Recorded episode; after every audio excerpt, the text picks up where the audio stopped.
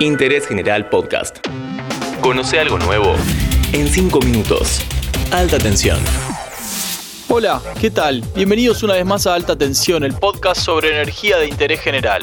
Mi nombre es Tomás Rodríguez Sanzorena y en el capítulo anterior te hablé sobre la generación de energía desde el espacio. Hoy vamos a ir en dirección contraria hacia el centro de la Tierra para conocer todo sobre la energía geotérmica.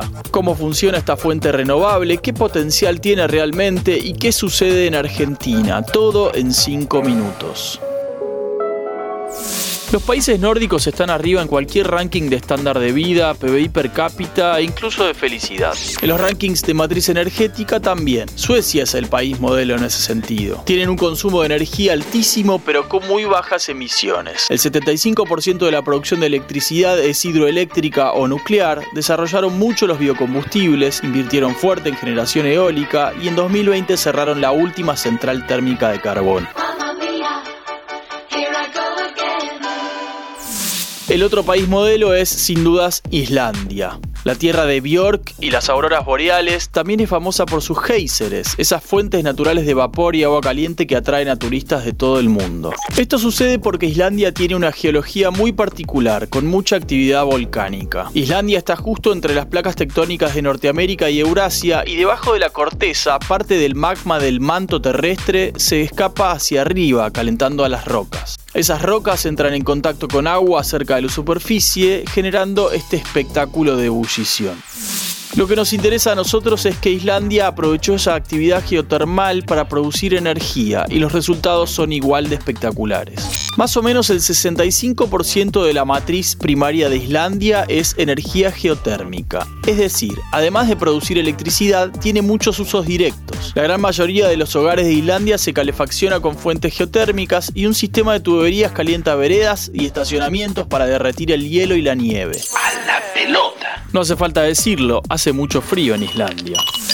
Pero gracias al desarrollo geotérmico pudieron impulsar tres industrias clave. Primero, el aluminio, que necesita mucha electricidad. Segundo, los invernaderos para producir alimentos vegetales como nunca lo habían hecho antes. Y tercero, una industria más nueva, las criptomonedas. La producción de electricidad es relativamente simple. En las siete plantas de energía geotérmica que tiene el país, bombean agua hacia abajo a unos 3.000 metros de profundidad. El agua se calienta y sube en forma de vapor hacia arriba, que mueve una turbina para producir electricidad barata, estable y casi sin gases de efecto invernadero.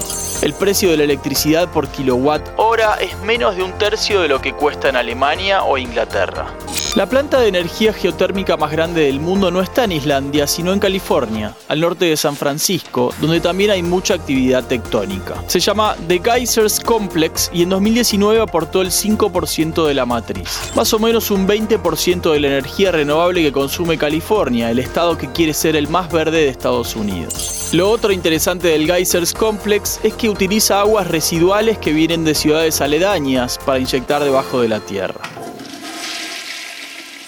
En Argentina funcionó un proyecto piloto en Copahue, Neuquén, entre los años 88 y 97. Desde entonces hay proyectos para licitar una central de generación eléctrica, pero todavía no hay novedades concretas. También hay proyectos para la zona del volcán Domuyo en Neuquén, el campo termal Tuzle en Jujuy y el Valle del Cura en San Juan. Pero todos tienen dos grandes impedimentos. Primero, el costo y el riesgo de perforar. Y segundo, la infraestructura de transporte de esa electricidad para llegar a los centros urbanos.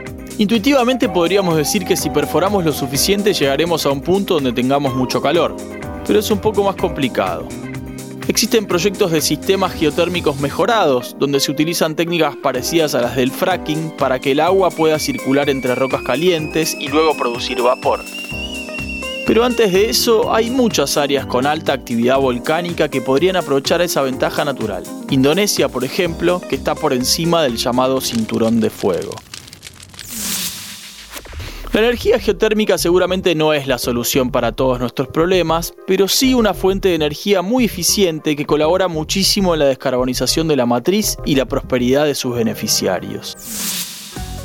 Espero que te haya gustado este nuevo capítulo de Alta Tensión. Nos encontramos la próxima, con suerte, flotando en agua termal. Seguí a Interés General en Spotify y escucha nuestros podcasts nuevos todos los días.